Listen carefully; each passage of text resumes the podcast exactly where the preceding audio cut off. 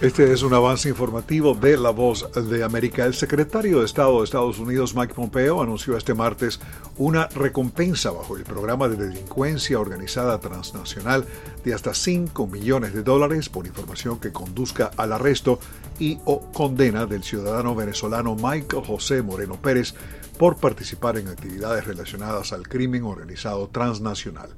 Pompeo también anunció la designación de Moreno Pérez y su esposa bajo la ley de asignaciones del Departamento de Estado, operaciones extranjeras y programas relacionados por su participación en actos de corrupción.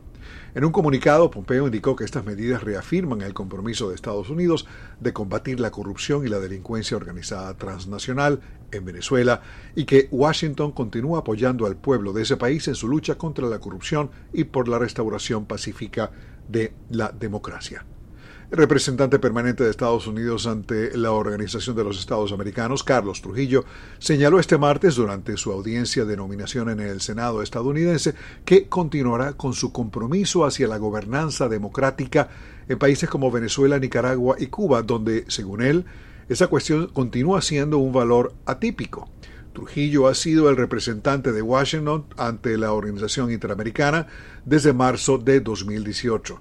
El cubano americano, nominado por Trump para el cargo de subsecretario de Estado para Asuntos del Hemisferio Occidental, dijo que apoyará la voluntad del pueblo venezolano de buscar una transición pacífica hacia la libertad a través de elecciones.